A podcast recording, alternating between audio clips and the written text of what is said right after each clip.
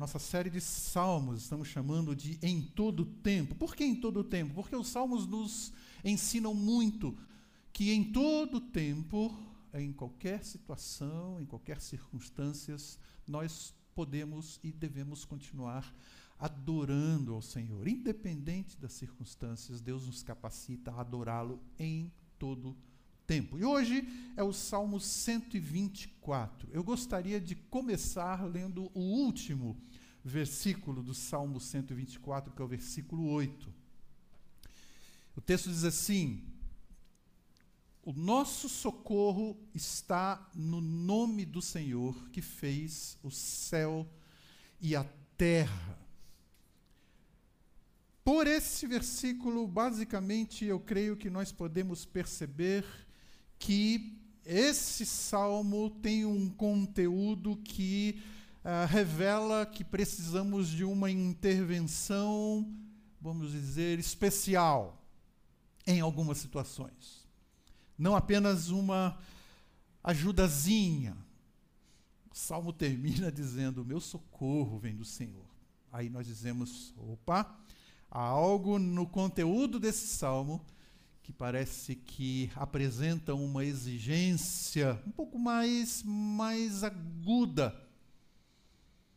O salmista está chamando o Senhor para a cena, como se em algum momento ele não estivesse. Mas é como o salmista estivesse dizendo: Olha, o, o nosso socorro, o meu socorro, está no Senhor porque Ele tem nos livrado. E a pergunta muitas vezes uh, é: livrado de quê? E é isso que o salmo vai apresentar. Agora, queridos, infelizmente, nem sempre há este reconhecimento no nosso coração diante de Deus. Nem sempre nós somos gratos a Deus pela vida que Ele tem nos dado e pelos livramentos e a sua intervenção em situações que às vezes nem mesmo estamos percebendo ou conscientes. O Salmo nos leva a uma percepção de que, se o Senhor não estivesse nos protegendo, pereceríamos não subsistiríamos em algumas situações, em várias situações, dia após dia, decisão após decisão. O salmo vai dizendo: Deus é presente ao nosso lado, Ele está guiando a nossa jornada aqui. E Ele não apenas tem o poder de nos guiar, como Ele tem o prazer de nos guiar. E como é que nós é, sabemos disso? pela forma como o salmo vai dizendo que Deus vai nos impedindo de cair em armadilhas, Deus nos alerta sobre perigos de desvios do caminho, e ainda que experimentemos algumas situações de alto risco, mesmo nestas situações, Deus está nos protegendo. Então, o salmo nos chama atenção para três tempos da nossa vida: o passado, o presente e o futuro. Esse salmo é atribuído a Davi, um dos salmos escritos por Davi. Em louvor, em gratidão por livramento, por proteção, em situações de alto risco, em situações de perigo. Ah, e é muito bom se nós não não formos negligentes nessa prática de manter o coração grato a Deus em todo o momento, em toda situação. Então, qual é a abordagem do salmo? O salmo começa dizendo, versículos de 1 a 5, se o Senhor não estivesse presente, nós não resistiríamos versículos 6 e 7, se o Senhor não interviesse, nós não resistiríamos. E, finalmente, o versículo 8 ah, termina, o, o, o, salmo termina declarando, o salmista declarando a sua confiança em Deus e conclamando o povo, proclamando ao povo, convidando o povo também para confiar a sua vida em tudo. Já que esse salmo é escrito por Davi, uma questão para nossa reflexão. Quais situações que Davi tinha em mente para ele escrever esse salmo? Qual é o, o contexto para que esse salmo pudesse ser escrito com esse tema? Quais situações? Bom, o texto não deixa isso claro. O salmo não, não, não deixa isso explícito. Mas podemos imaginar algumas situações, conhecendo um pouco a história é, do livro ou dos livros dos reis, 1 Samuel, 2 Samuel, um pouco da história ah, da vida de Davi, tentar identificar ali, gostaria de tentar identificar com vocês pelo menos três situações possíveis para que Davi depois pudesse escrever esse salmo. Uma situação muito conhecida, o enfrentamento e a vitória sobre Golias. 1 Samuel, capítulo 17. O que, que acontecia ali? Os filisteus eram inimigos implacáveis do povo de Deus. Ameaçavam o povo de Deus. Humilhavam o tempo todo, ou durante muitos anos. O rei Saul e parte do povo, grande parte do povo, se acovardou naquela situação. O rei Saul se acovardou naquela situação. E Davi observava durante algum tempo aquele cenário. Os filisteus humilhando, os filisteus provocando, e esse guerreiro gigante Golias afrontando não apenas o povo, mas o nome de Deus.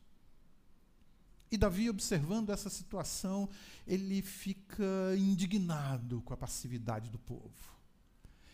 Ele é despertado no seu coração uh, a um enfrentamento. Só que estava diante dele um gigante, como era tido Golias. E ele disse: Eu vou enfrentar uh, esse gigante em nome de de Deus. Ele se dispõe a enfrentar Golias. Só para vocês terem uh, uma lembrança, a armadura de Golias pesava cerca de 60 quilos. Uh, a Bíblia diz que era alguém de quase 3 metros de estatura. A, a ponta da sua lança, a haste da sua lança, pesava cerca de 7 quilos.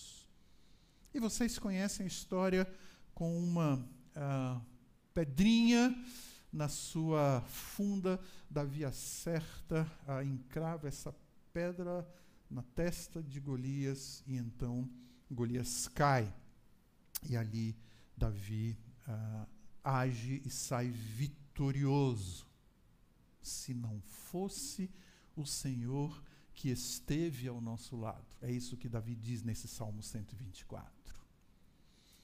Ou quem sabe Davi também pudesse estar pensando em alguns momentos de superação quando o rei Saul o persegue tenazmente. Quando o rei Saul sabe que Davi era o escolhido de Deus para reinar no seu lugar, ele começa uma campanha para matar Davi. E começa uma perseguição implacável. Onde quer que Davi estivesse, Saul vai atrás com seu exército, com seus soldados para matar Davi. No episódio, Saul e seu exército estão numa colina, estão numa montanha em perseguição a Davi, e Davi está do outro lado dessa montanha, e ah, conforme a Bíblia diz, eles vão caminhando, Saul perseguindo, Davi fugindo, mas ali na frente eles vão se encontrar. Um está de um lado, outro está do outro e, da, e Saul com seu exército. Ele, eles vão se encontrar ali. Chega um mensageiro, corre, diz para Saul: Saul, para com essa mania de perseguir Davi. Cara, o povo sobre o qual você reina está lá embaixo está sendo ameaçado e vai ser atacado pelos filisteus. Desce, homem, vai cuidar do seu povo. Saul então toma a decisão de, daquele momento, deixar Davi e vai uh, desce a montanha para cuidar do seu povo. Aquele mensageiro chegou num momento que praticamente já estava uh, certo do encontro de Davi para matar, uh, de Saul para matar Davi. Quem sabe uma situação dessa, eh, Davi depois está dizendo: se não fosse o Senhor, aquele mensageiro chegou na hora exata, se não fosse o Senhor. Agora, uma terceira situação, só que nem foi de livramento de um sofrimento de Davi, mas pensando numa situação oposta. Davi foi livrado de cometer um ato de loucura. Nessa perseguição de Saul a Davi, Davi, ah, com alguns dos seus homens, do seu pequeno exército, se esconde numa caverna. Enquanto que Saul, com um exército enorme, está em perseguição a Davi. Perseguição a Davi, perseguição a Davi. Quando ele se aproxima desse mesmo local que Davi está, numa caverna, a Bíblia diz que Saul é, procura um lugar para atender às suas necessidades fisiológicas. E o que acontece? Saul entra nesta caverna. Só que Davi está mais ao fundo dessa caverna, fugindo, se escondendo. Enquanto Saul está ali naquela situação totalmente vulnerável, ah, Davi pega a, uma parte do manto de Saul, corta uma parte com a sua espada. Alguns homens de Davi ficam no ouvido dele: aproveita, cara, esse é o momento de você dar fim a Saul. Aproveita, aproveita, aproveita. Saul não encosta a mão. Davi não encosta a mão em Saul. Saul termina o que tinha que fazer, sai da caverna. Uh, Davi sai um pouco depois e chama a atenção de Saul. Saul, olha o que eu tenho aqui na minha mão. Uma parte da, do seu manto. Quem tem colocado na sua cabeça que eu quero o seu mal? Eu poderia ter matado você. Mas naquele momento, Davi se vê livre de ter no seu histórico de vida um crime contra um rei que Deus permitiu que estivesse sobre o povo. Não que Davi fosse um alguém tão bonzinho, porque ele cometeu outras, outros atos de insensatez.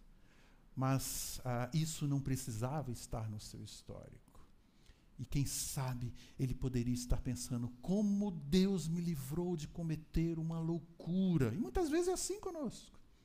Nós dizemos como Deus me livrou de cometer uma loucura. Não de eu ter sofrido agora, mas de eu ter cometido uma insensatez, uma loucura contra alguém.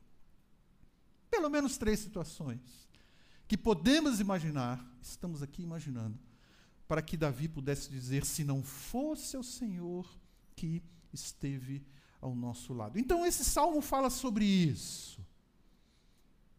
Mas, queridos, a centralidade, de novo, não é Davi, não são aspectos circunstanciais, mas como Deus, na sua graça, na sua bondade, na sua intervenção, cuida de nós.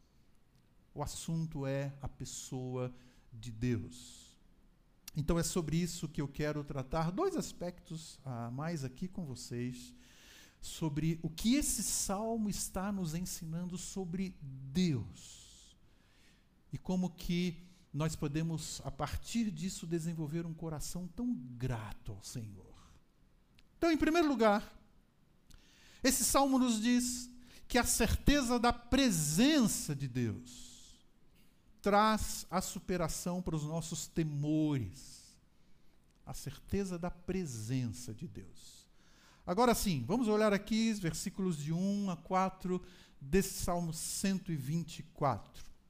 O texto diz: Se não fosse o Senhor que esteve ao nosso lado, Israel que o diga. Se não fosse o Senhor que esteve ao nosso lado, quando os inimigos nos atacaram, eles já nos teriam engolido vivos quando a sua ira se acendeu contra nós.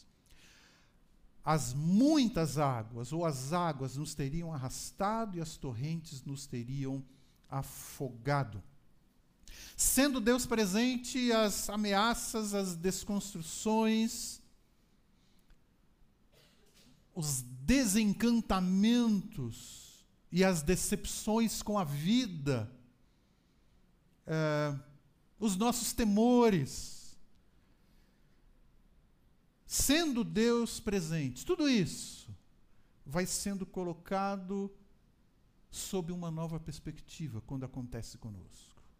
Não é que não acontecem, mas nós conseguimos colocar isso sob uma nova perspectiva. Porque Deus está ao nosso lado.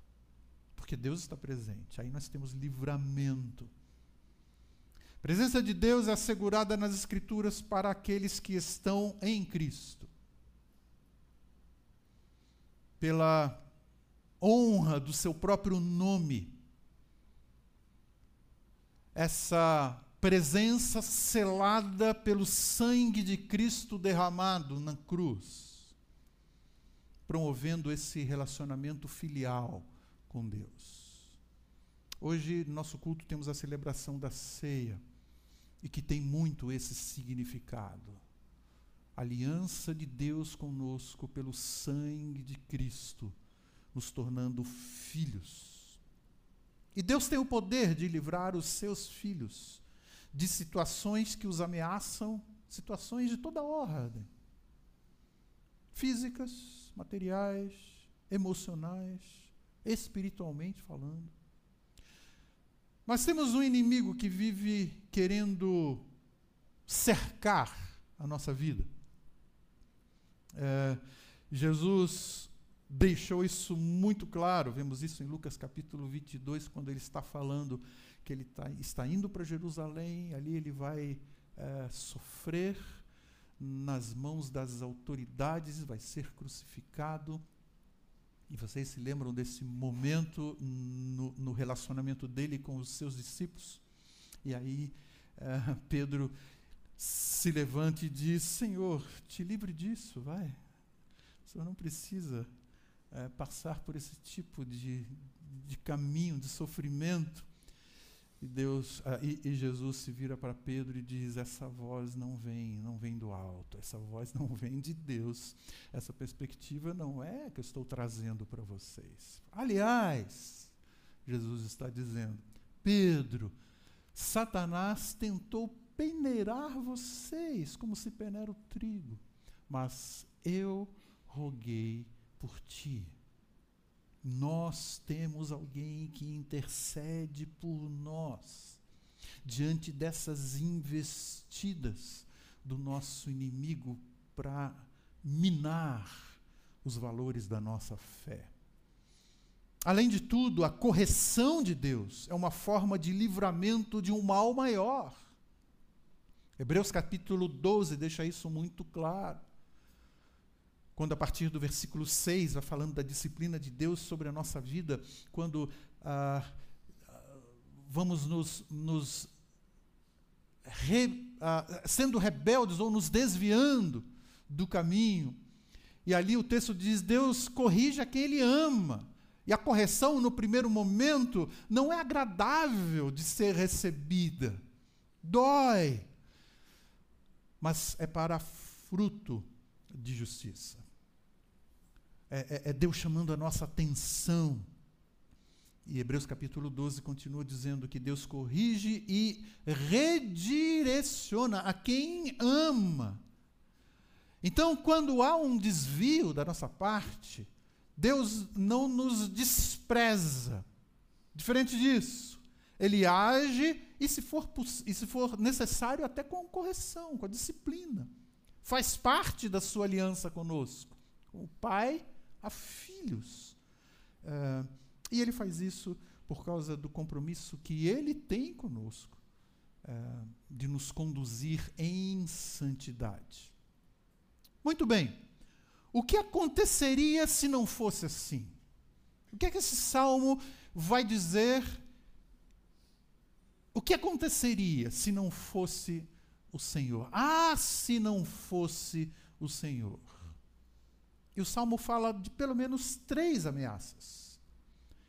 É, é uma, uma linguagem muito dramática, ou com contornos dramáticos, que esse salmo está utilizando, usando através de algumas figuras a linguagem de que, é, se não fosse o Senhor, se não fosse o Senhor, quais situações? Primeiro delas, o salmo está dizendo aqui no versículo 3, e eu vou chamar de perplexidades. Se não fosse o Senhor, uh, teríamos sido engolidos vivos. A linguagem no texto original remete à terra se abrindo e engolindo pessoas.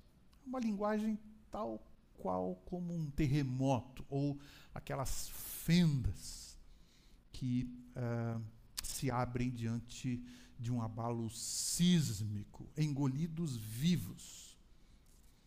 Por que, que o texto utiliza essa figura? Para falar daquele sentimento de quando somos pegos de surpresa por algo extremamente grandioso, algo assustador. Imagina a cena a fenda se abrindo e pessoas sendo engolidas vivas. Por isso que eu disse, é uma linguagem que o Salmo usa, uma linguagem muito dramática. Mas para falar de um, um uh, falando de um movimento da natureza para significar algo grandioso que vem para nos derrubar, para nos ferir, tirar de nós a, a segurança. Uh, que achamos que temos. Somos, muitas vezes, uh, estamos diante de situações que parece que estamos sendo engolidos vivos. Uma outra metáfora utilizada nesse texto é a figura da fornalha. E aqui, uh, ainda no versículo 3, para falar sobre a hostilidade das pessoas quando a sua ira, a ira das pessoas, a ira dos inimigos se do inimigo se acendeu contra nós. É uma ira tão abrasadora, tão consumidora, que fere,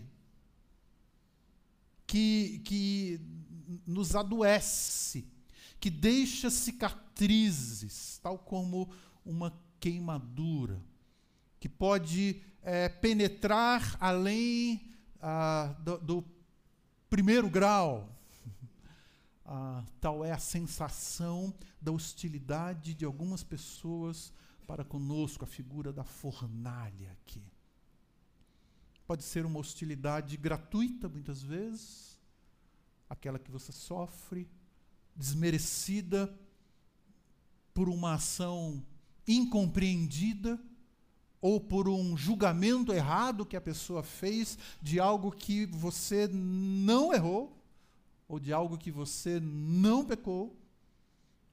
Pode ser uma afronta de uma forma crônica, às vezes alguns relacionamentos doentios, tóxicos, aquelas afrontas constantes.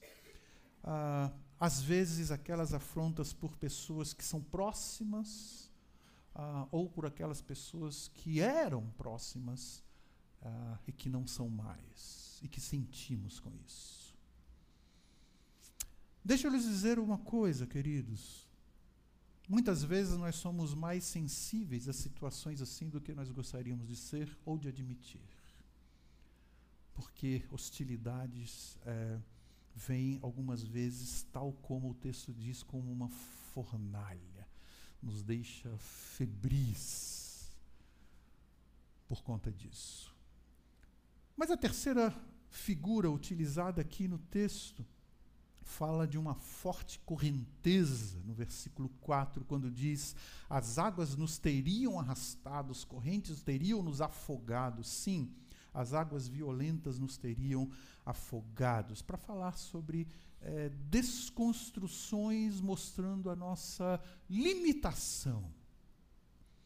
É uma figura utilizada para falar de uma força descomunal que nos arrasta, que leva tudo aquilo que temos construído e com uma tal força da água de uma correnteza, de uma, de uma enchente, muitas vezes.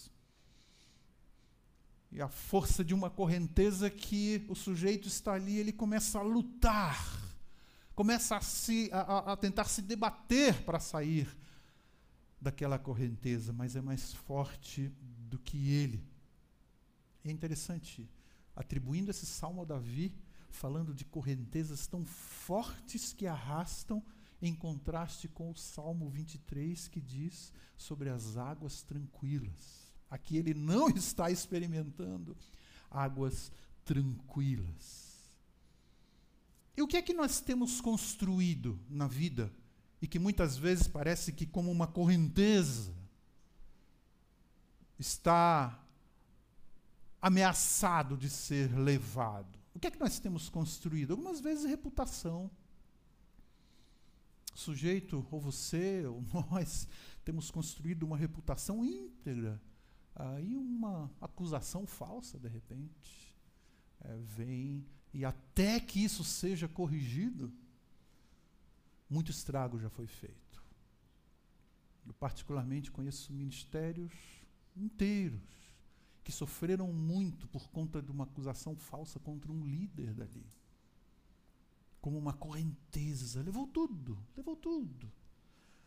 Uma vida que, para desfrutar de um certo conforto, profissionalmente, você foi dedicado, você se deu, e de repente, por alguma circunstância, isso foi arrastado.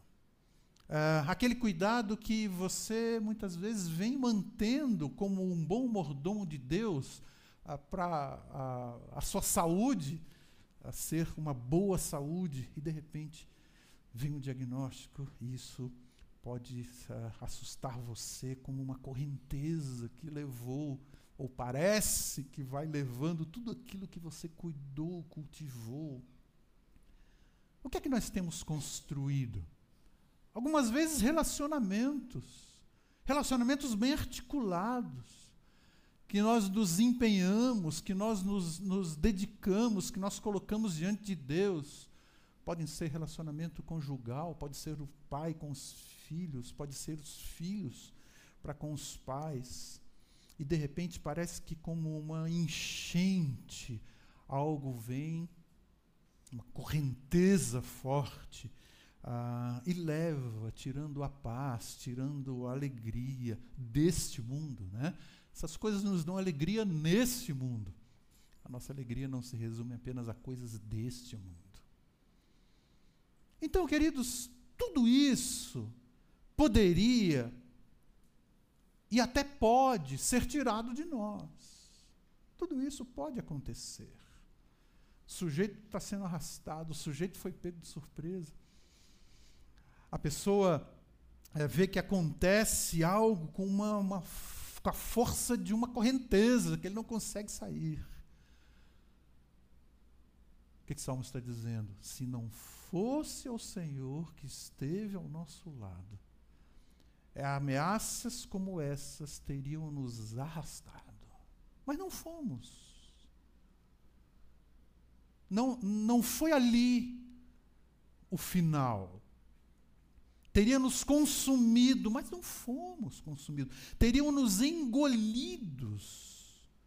Forças contra as quais muitas vezes nós diríamos, nós dizemos, eu não tenho como resistir. Por isso o salmo está dizendo: se não fosse o Senhor que esteve ao nosso lado. Sem dizer sobre algumas situações que vêm contra a nossa fé, contra a qualidade da, da nossa espiritualidade e que uh, tentam nos levar, como Paulo diz a Timóteo, escreve a Timóteo, tentam nos levar, levar ao naufrágio na fé. E aí, às vezes, você contempla, ouve aquela pessoa que era tão ativa na vida com Deus, tão ativa na igreja, ou seja lá onde for. Essa pessoa está desviada, essa pessoa saiu do nosso meio. Mas, mas, o salmo vem nos dizendo que a presença de Deus, a presença de Deus, se não fosse o Senhor que esteve ao nosso lado, a presença de Deus nos realoca nessas ameaças. A presença de Deus relativiza o absolutismo dessas ameaças como a derrota, como forças que para muitas pessoas são absolutas para nos derrotar, para fazer desistir, para fazer duvidar. A presença de Deus relativiza isso como absoluto. Não é mais o absoluto para nos derrotar. Mas, é que o texto está dizendo, com aqueles que estão em Cristo, o Senhor é presente. Mas o salmo apresenta então uma outra outra verdade sobre a pessoa de Deus. Se não fosse o Senhor que esteve ao nosso lado, ah, agora é a certeza da intervenção de Deus. Não somente a presença, mas a intervenção de Deus nos dá segurança para prosseguir firmes. Prosseguir em firmeza de fé. Vamos olhar agora os versículos 6 e 7 desse salmo. Continuando no salmo, não é? Bendito seja o Senhor que não nos entregou para sermos dilacerados pelos dentes deles. Como um pássaro, escapamos da armadilha do caçador, a armadilha foi quebrada e nós escapamos. Ah, o salmo está dizendo que Deus não é somente presente, Ele está presente Uh, mas ele também intervém. Ele age. O salmo mostra Deus em movimento. Há um tempo atrás eu presenciei uma situação muito delicada. Estava na porta do elevador de onde moramos, no térreo, para chegar até o nosso apartamento. Ah, chegou uma família de um outro andar. O casal um filho, filho adulto. O pai, a mãe e o filho. Aquele pai estava bem, bem doente, aquele homem estava bem doente. Ah, aquela senhora não ah, desfruta de uma boa saúde também. E o filho adulto ali. Comentamos, converso com eles de vez em quando, ou mais com o filho até. Ah, e de repente, quando esperávamos o elevador chegar, aquele pai teve algum mal é, súbito ali, algo, penso, nem tão sério naquele momento, mas ele caiu. Aquele senhor caiu ali. Caiu, aquela senhora não tinha condições de levantá-lo, por causa também da sua saúde, e aquele filho, jovem adulto, com o seu celular na mão, olhou a cena, é, continuou no seu celular é, eu fui pegando ela pedindo desculpa, o, o, Senhor também pedindo desculpa, desculpa, desculpa, ah, que eu fui, tive um mal súbito. Não, não, não quer mais ajuda, quer, não, não tem problema e tal. Então, ah, coloquei aquele senhor em pé, ele já se recompôs da mesma forma. Chegou na, na unidade deles, eles desceram, ele apoiando, está tudo bem? Não, está tudo bem. O filho ao lado, não interveio. É interessante que esse salmo está mostrando Deus presente, mas um Deus que intervém. Ele não somente é presente. O salmo nos apresenta esse Deus nosso em atividade, em favor dos seus. Ele age. E aqui também vocês podem perceber que são utilizadas duas metáforas para tornar mais, mais gráfico esse senso da intervenção de Deus. A primeira metáfora aqui é o versículo 6, quando está dizendo que não nos entregou para sermos dilacerados pelos seus dentes. E a figura aqui é daquele animal uh, que pega o outro para a presa.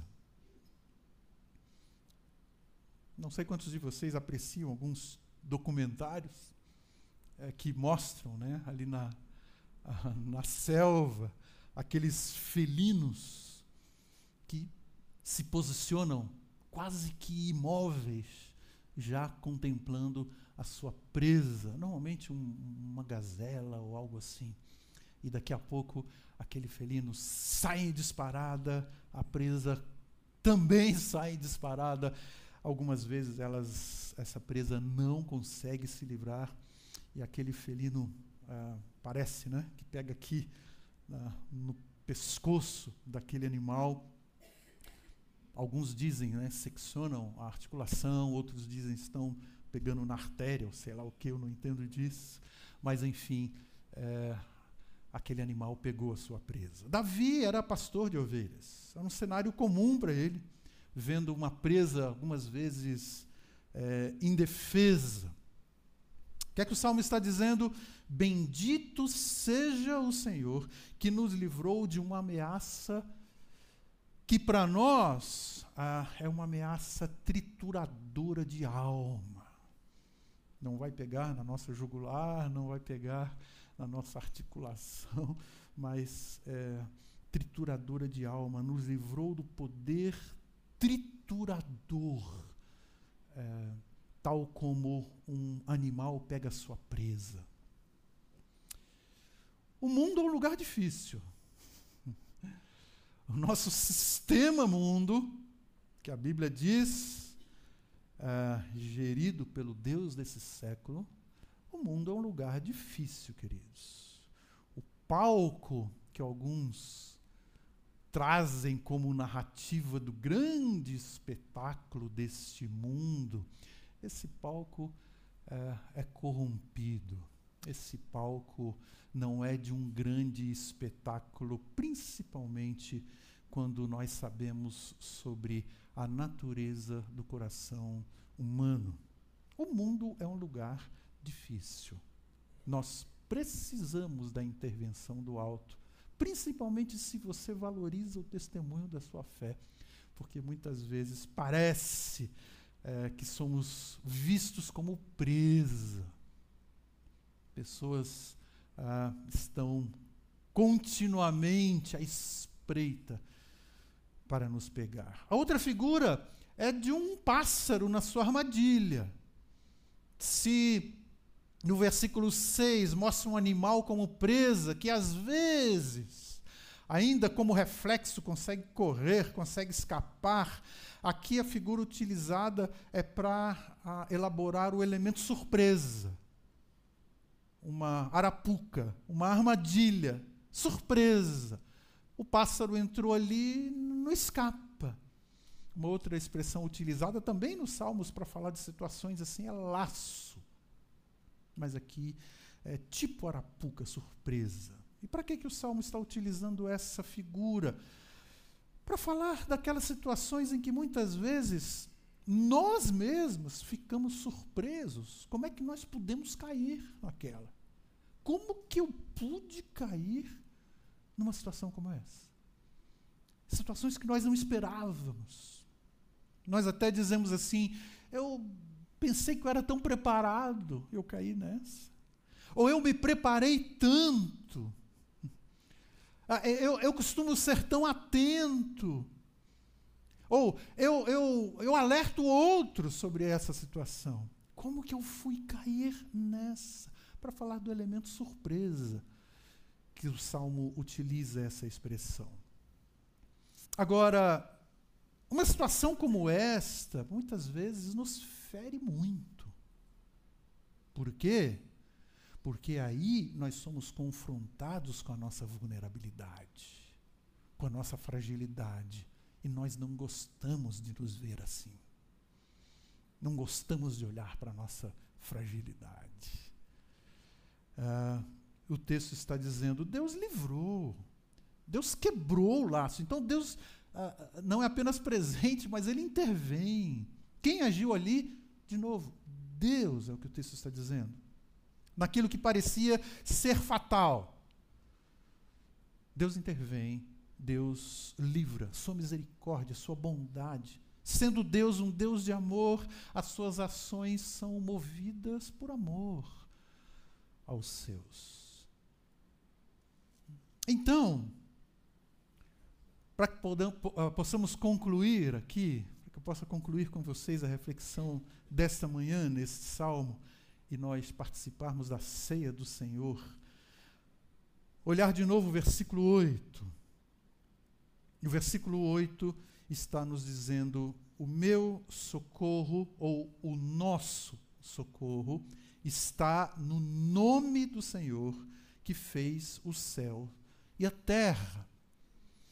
Aquele Deus que é grandioso, criador, poderoso sobre todas as coisas, mas que vem em nosso socorro.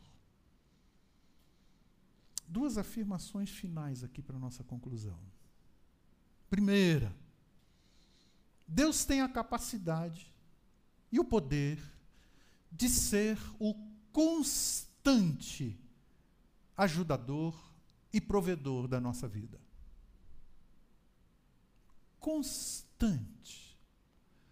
E aqui, aqui eu quero uh, levá-los ao Novo Testamento, em Romanos 8, 31 e 32. Que diremos, pois, diante destas coisas, se Deus é por nós, quem será contra nós? Aquele que não poupou o seu próprio filho, mas o entregou por todos nós, como nos dará juntamente com ele e de graça todas as coisas? O que é que esse texto vem nos dizer? Que as ações de Deus não são apenas é, localizadas, circunstanciais. As ações de Deus não são ah, temporais. As ações de Deus são atemporais, supratemporais, porque em Cristo ele tratou de algo que define a nossa vida antes de Cristo depois de Cristo. Essa é a definição maior para a nossa vida, para a gratidão do nosso coração. Deus não se limitou ao passado, não a, a, sua intervenção, os recursos deles não se esgotaram, a ponto de que no presente já ah, ele não tem mais o que fazer. Deus é por nós. E a prova maior, a prova cabal, é ele dando o seu próprio filho, quando ainda éramos pecadores, diz Romanos capítulo 5. Então, as situações de risco para nós, ameaças, não se concretizam de forma a romper a nossa conexão com Deus. Podem arrastar várias coisas da nossa vida mas elas não mudam a nossa conexão com Deus. O livramento maior que temos é da separação eterna de Deus. Esse livramento Deus já providenciou, Deus já supriu em Cristo. Ah, a nossa volta, facilmente, nós identificamos muitas coisas trabalhando para a erosão do valor da obra de Cristo como o suficiente para tudo aquilo que nós precisamos. Várias coisas trabalham para a erosão disso. E quando nós pensamos em livramento, é, é, é, é claro, estamos pensando em aspectos circunstanciais, é, podemos esperar, experimentar é, livramentos em várias situações do dia a dia. Manter o nosso coração grato por isso. Mas uh, o que esse texto está nos mostrando é que, acima de todas as coisas, uh, o fato de o Senhor ter nos resgatado, esse é o motivo maior do livramento de Deus para nós.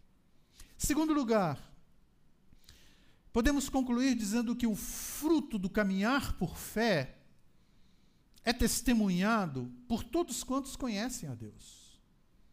E o Salmo 124 nos leva a, a isso. Se não fosse o Senhor que esteve ao nosso lado, e aí então Davi convoca a um reconhecimento comunitário. Não é Israel. Israel que o diga. Israel diz: se não fosse o Senhor que esteve ao nosso lado. Então, cada um de nós pode ser grato contando uma história, tenho certeza, por Deus haver nos preservado íntegros, nosso ser, nossa alma, nossa vida. Cada um de nós tem algo a contar. A presença de Deus, a sua intervenção, a partir desse texto, nos mostra que passa a ser um reconhecimento comunitário. Daí o valor da celebração da ceia do Senhor. Porque a ceia do Senhor só faz sentido quando é celebrada comunitariamente. O, o, o povo de Deus reconhecendo isso. E, na verdade, esse salmo tem algumas expressões que nos levam para esse valor comunitário. Vou mencionar para vocês.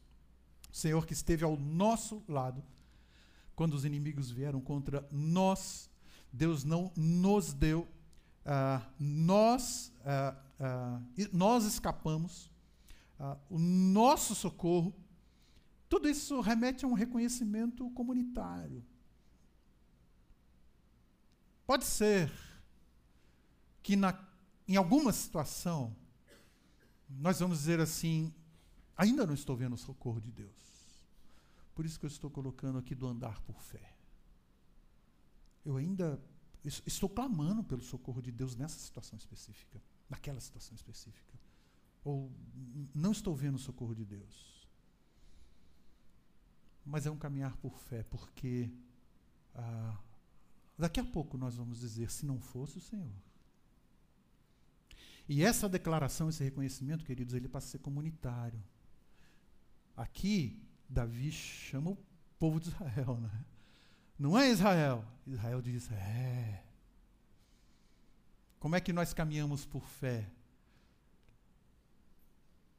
Ah, se não fosse o Senhor, e ali o casal, puxa, lembra ah, aquele tempo lá atrás do nosso relacionamento?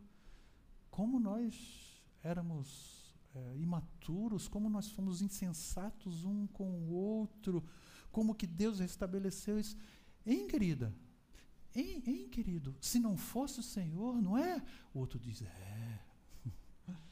Quando o pai chega, né, filho já adulto, olha, você quando criança teve um problema ali de enfermidade que nosso coração ficou apertado. Você lembra dessa história que a gente te conta? Não é filho, não é filha. Se não fosse o Senhor e o filho, o filho, é, é, se não fosse o Senhor.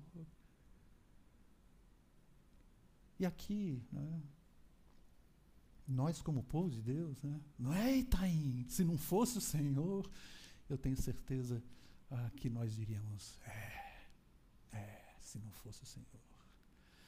Vamos fazer isso celebrando a ceia do Senhor, olhando para esses elementos como símbolos da intervenção de Deus em nosso favor, nos redimindo. Por favor, vocês que vão estar na distribuição da ceia e vocês aqui da banda podem vir para que mantenhamos isso em mente.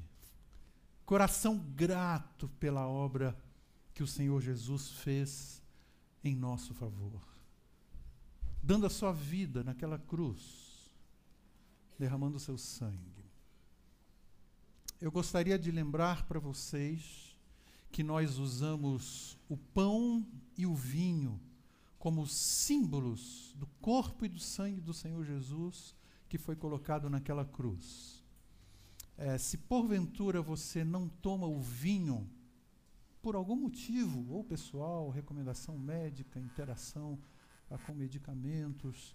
O passito vai estar com a bandeja do suco da uva.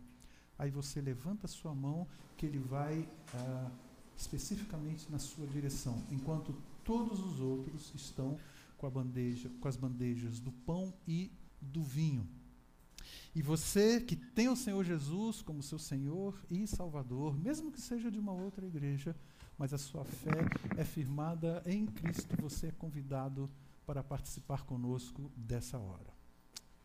Por favor.